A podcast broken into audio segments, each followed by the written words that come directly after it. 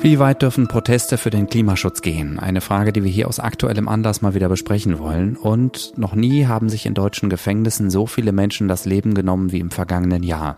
Was kann der Staat dagegen tun? Das sind die Themen heute Morgen bei Was Jetzt, dem Nachrichtenpodcast von Zeit Online. Es ist Mittwoch, der 2. November. Ich heiße Moses Fendel. Herzlich willkommen. Bevor wir loslegen, gibt's wie immer einen kurzen Nachrichtenüberblick. Ich bin Lisa Pausch. Guten Morgen. Nach den Parlamentswahlen in Israel könnte der rechtskonservative Oppositionsführer Benjamin Netanyahu wohl in das Amt des Regierungschefs zurückkehren. Der 73-Jährige war insgesamt schon mehr als anderthalb Jahrzehnte Regierungschef in Israel. Nach mehr als einem Jahr in der Opposition könnte er nun mit Unterstützung rechtsnationaler Kräfte wieder an die Macht kommen. Das Lager um den amtierenden Ministerpräsidenten Yair Lapid mit Parteien vom linken bis zum rechten Spektrum war vor allem in dem Willen vereint, eine Rückkehr Netanyahus zu verhindern. Ersten Prognosen zufolge kommt es aber nicht mehr auf eine Mehrheit. Auch in Dänemark wurde gewählt. Dort ist das Mitte-Links-Bündnis um Ministerpräsidentin Mette Frederiksen zwar noch in letzter Minute auf eine Mehrheit gekommen, doch noch in der Nacht hat Frederiksen ihren Rücktritt angekündigt. Sie will den Weg freimachen für eine neue Regierung mit Parteien aus beiden politischen Blöcken. In Brasilien hat sich am Abend nach 44 Stunden Schweigen der am Sonntag abgewählte Präsident Jair Bolsonaro zu seiner Wahlniederlage geäußert.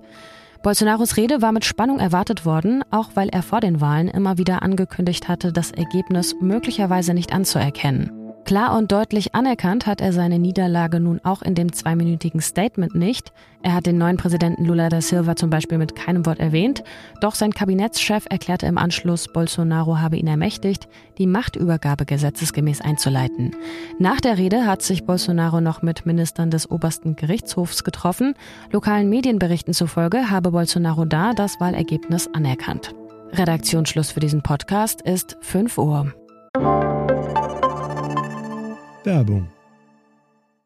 Wie geht es weiter mit der Europäischen Union? Präsidentschaftswahlen in den USA, EU-Parlamentswahlen, geopolitische Krisen und wirtschaftliche Schwierigkeiten. Wir suchen Lösungen für diese Herausforderungen. Am 19. und 20. März auf der digitalen Europakonferenz von Handelsblatt, Die Zeit, Tagesspiegel und Wirtschaftswoche. Über die Zukunft Europas sprechen wir mit Bundeskanzler Olaf Scholz, Wirtschaftsminister Robert Habeck und vielen mehr. Kostenlose Anmeldung unter europe20xx.de.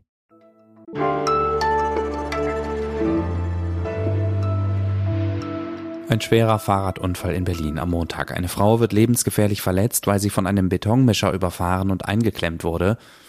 Zeitgleich laufen auf der Stadtautobahn A100 Proteste der Klimaschutzbewegung Letzte Generation, bei denen sich AktivistInnen auf der Straße festgeklebt haben. Damit verursachen sie einen Stau. Ein Feuerwehrfahrzeug mit Spezialausrüstung kommt nicht zur Unfallstelle durch, sodass der schwerverletzten Frau nicht schnellstmöglich geholfen werden kann. Der Vorwurf, die AktivistInnen hätten mit ihrem Protest schnelle Hilfe verhindert.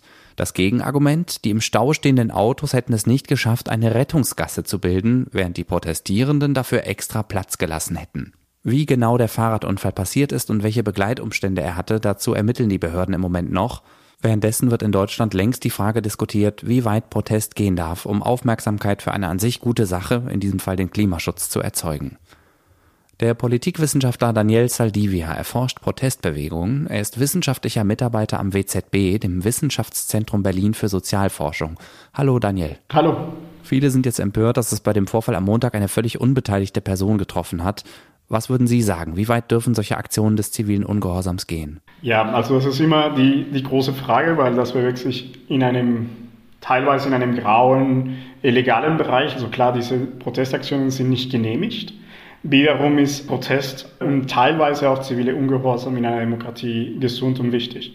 Leider ist es zu einer eine Katastrophe gekommen in diesem Fall, quasi ein Nebeneffekt, was den Protestierenden nicht als Ziel hatten. Jetzt stellt sich die Frage, ich glaube vor allem für die Protestierenden, was machen sie jetzt mit dieser Information? Ist das, was die Gruppe Letzte Generation unter anderem in Berlin seit Monaten regelmäßig macht, überhaupt radikaler Protest? Gibt es da eine allgemeine Definition? Ähm, also ich glaube, es gibt ja genug Definitionsformen, was Radikalität ist. Also klar ist so eine Aktionsform radikaler als, sage ich mal, eine angemeldete Demo. Aber man muss das auch einordnen. Also es ist nicht eine gewaltförmige Aktion. Und insofern kann man schon davon ausgehen, klar, es ist eine radikalere Prozessform, deswegen stoßt das ja auch auf so viele Kritik in der Bevölkerung. Es ist aber nicht vergleichbar mit zum Beispiel Teile von der Corona-Protestierenden, die wir letztes Jahr und dieses Jahr gesehen haben, oder mit rechtsradikaler Protest. Also man muss es irgendwie auch die Kirche im Dorf lassen, aber klar, man muss auch darüber reden, was das für die Gesellschaft bedeutet und was das für Probleme verursacht. Nun ist Protest ja immer eine Abwägung. Wie weit muss ich gehen, um genug Aufmerksamkeit für mein Ziel zu bekommen und wie weit darf ich gehen, um die Menschen nicht gegen mich aufzubringen und meinem Anliegen unterm Strich zu schaden? Hat die letzte Generation mit ihren Aktionen inzwischen diese Balance verloren? Ich glaube im Moment anhand von den letzten zwei Events, die in Deutschland passiert sind, also die großen Events, äh, der Kartoffelbreifall in Potsdam und jetzt die Katastrophe, die quasi durch den Stau, durch die, die Blockade der A100 äh, verursacht worden sind, sind das insgesamt keine guten Nachrichten äh, für die Protestbewegung. Also allgemein sind das sowieso keine guten Nachrichten. Das führt dazu, dass ich das Gefühl habe tatsächlich, dass sie ein bisschen die Balance verloren haben. Und jetzt ist einfach für die Bewegung eine praktische Frage, okay, wie können wir es anders gestalten und genauso in Anführungszeichen effektiv, wie sie vorher auch vorgegangen sind. Danke, Daniel Saldivia. Gerne.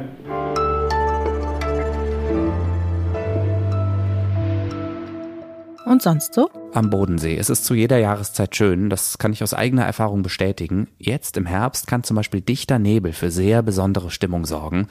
Allerdings wird der Bodenseenebel schon seit Jahrzehnten immer seltener. Die Kollegen von der regionalen Zeitung da unten, dem Südkurier, haben sich mal die Mühe gemacht und Daten des deutschen Wetterdienstes ausgewertet. Noch in den 80er Jahren waren demnach 400 bis 600 Nebelstunden im Jahr normal. Inzwischen sind es in manchen Jahren weniger als 200 Stunden. Wetterfachleute sagen, dass es dafür zwei Gründe gibt, einen guten und einen schlechten. Der schlechte ist das immer wärmere Klima. Wärmere Luft kann nämlich mehr Feuchtigkeit aufnehmen, ohne dass sich Nebel bildet. Die gute Nachricht ist, dass die Luft in den letzten Jahren immer sauberer geworden ist. Damit Nebel entsteht, braucht es nämlich außerdem Schmutzteilchen in der Luft. In der Physik spricht man, glaube ich, von Kondensationskernen oder Kondensationskeimen.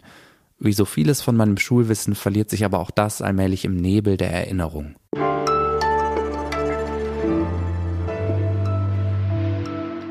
Achtung, im folgenden Teil des Podcasts sprechen wir über Suizid. Wenn Sie sich mit diesem Thema nicht beschäftigen wollen oder können, hören Sie bitte nicht weiter. Jedes Jahr nehmen sich Dutzende Häftlinge in deutschen Gefängnissen das Leben. Es sind zehnmal mehr Menschen als außerhalb der Gefängnismauern.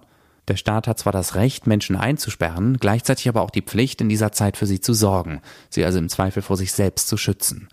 Recherchen von Zeit Online deuten darauf hin, dass der Staat diese Fürsorgepflicht verletzt meine Kollegin Anna Scheld war an der Recherche beteiligt und ich kann jetzt mit ihr darüber sprechen. Hallo Anna. Hi. Die Frage mutet vielleicht auf den ersten Blick banal an, aber was genau macht den Aufenthalt im Gefängnis oder in der U-Haft für Menschen seelisch so belastend? Wir haben herausgefunden, dass die meisten Suizide tatsächlich in den ersten Tagen stattfinden. Also wenn die Häftlinge ganz frisch in Haft sind oder eben in Untersuchungshaft. Und viele bringen ja sowieso schon psychische Erkrankungen mit oder sind von Drogen abhängig. Und das sind eben beides Faktoren, die allgemein Suizidrisiko erhöhen. Und die Menschen werden ja auch von jetzt auf gleich komplett aus ihrem sozialen Umfeld rausgerissen und auch aus ihrer gewohnten Umgebung und haben also nicht mehr wirklich irgendwas Vertrautes um sich. Und vor allem in der Untersuchungshaft wissen die Häftlinge ja auch gar nicht, wie geht es jetzt weiter mit meinem Leben, wie sehen die nächsten Monate oder sogar die nächsten Jahre aus.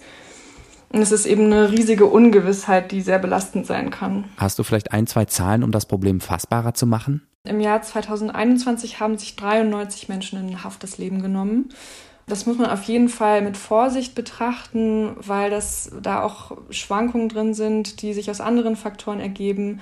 Aber zum Beispiel 2018 waren es 59 Menschen, die sich in Gefangenschaft das Leben genommen haben. 2019 waren es 45 und 2020 waren es 77. Jetzt hast du es ja schon angedeutet, aber welcher Zusammenhang besteht zwischen der hohen Suizidrate in Gefängnissen und der Corona-Pandemie? Also es gibt jetzt noch keinen direkt messbaren Zusammenhang auf jeden Fall. Und die Justizbehörden der Länder betonen da auch, dass man auf jeden Fall jeden Suizid einzeln betrachten muss. Aber von dem, was wir während der Recherche herausgefunden haben, waren Häftlinge teilweise bis zu zwei Wochen einzeln in Quarantäne isoliert, bevor sie überhaupt in ihre normale Zelle gekommen sind. Und in der Zeit durften sie dann teils auch keinen Besuch bekommen, weder von Angehörigen noch von ihren Anwältinnen. Was tut denn der Justizapparat, um die Häftlinge zu schützen? Zum Beispiel führen JVAs gleich vor der Aufnahme in die Haft ein sogenanntes Suizidscreening durch. Das bedeutet einfach, dass JVA-Beamte ein Gespräch mit dem Häftling führen um eben ein mögliches Suizidrisiko einschätzen zu können. Aber das wird zum Beispiel von der Gefangenengewerkschaft und auch von ExpertInnen kritisiert, die meinen, das reicht eben einfach nicht aus, mal eben so ein, so ein Gespräch zu führen am Anfang. Und sobald eine Person in Haft als suizidgefährdet eingestuft wird, dann gibt es noch unterschiedliche Maßnahmen, die daraus folgen können. Ja, zum Beispiel, dass Gemeinschaftshaft angeordnet wird, also dass der Gefangene nie allein in der Zelle ist. Und bei ganz akuter Suizidgefahr gibt es die sogenannten besonders gesicherten Hafträume. Das sind so ganz karge Räume. Da sind Toiletten und Waschbecken dann im Boden oder in die Wand eingebaut und der Häftling trägt nur Kleidung aus Papier. Und es gibt dort quasi nichts, womit man sich irgendwie selbst verletzen könnte. Aber wie man vielleicht schon so ein bisschen raushört, ähm, ist das dann vielleicht auch extrem belastend für die Psyche. Und was muss sich ändern, damit der Staat seiner Fürsorgepflicht in Zukunft gerecht wird? Beispielsweise wäre vielleicht eine Möglichkeit, JVA-Personal besser in Suizidprävention zu schulen, dass sie es besser erkennen können, wenn jemand da gefährdet ist und vielleicht auch akut und besser reagieren können. Eine andere Sache wäre vielleicht, mehr PsychologInnen einzusetzen. Und es gibt auch Experten, die sagen, das ganze System krankt. Also, dass man einfach, man kann jetzt die Haft nicht von heute auf morgen abschaffen, das ist klar aber eben, dass das System Haft, so wie wir es gerade haben, in sich nicht funktioniert, jemanden einfach wegzusperren, ohne Beschäftigung, ohne Kontakte und so weiter. Danke, Anna. Den Text von ihr und drei weiteren Kollegen zum Thema finden Sie auf Zeit Online. Und wenn es Ihnen nach diesem Gespräch jetzt psychisch akut schlecht geht, holen Sie sich Hilfe. Zum Beispiel, indem Sie bei der Telefonseelsorge anrufen. Die Nummer ist 0800 111 0111. Und das war was jetzt am Mittwochmorgen. Vielen Dank, dass Sie trotz der etwas düsteren Themen heute bis zum Ende dabei geblieben sind. Wenn Sie mögen, hören wir uns gleich heute Nachmittag wieder. Ich moderiere nämlich auch das Update, das um 17 Uhr online geht. Und bis dahin können Sie mir gerne eine Mail schreiben an wasjetzt.zeit.de. Ich bin Moses Fendel, machen Sie es gut und bis bald.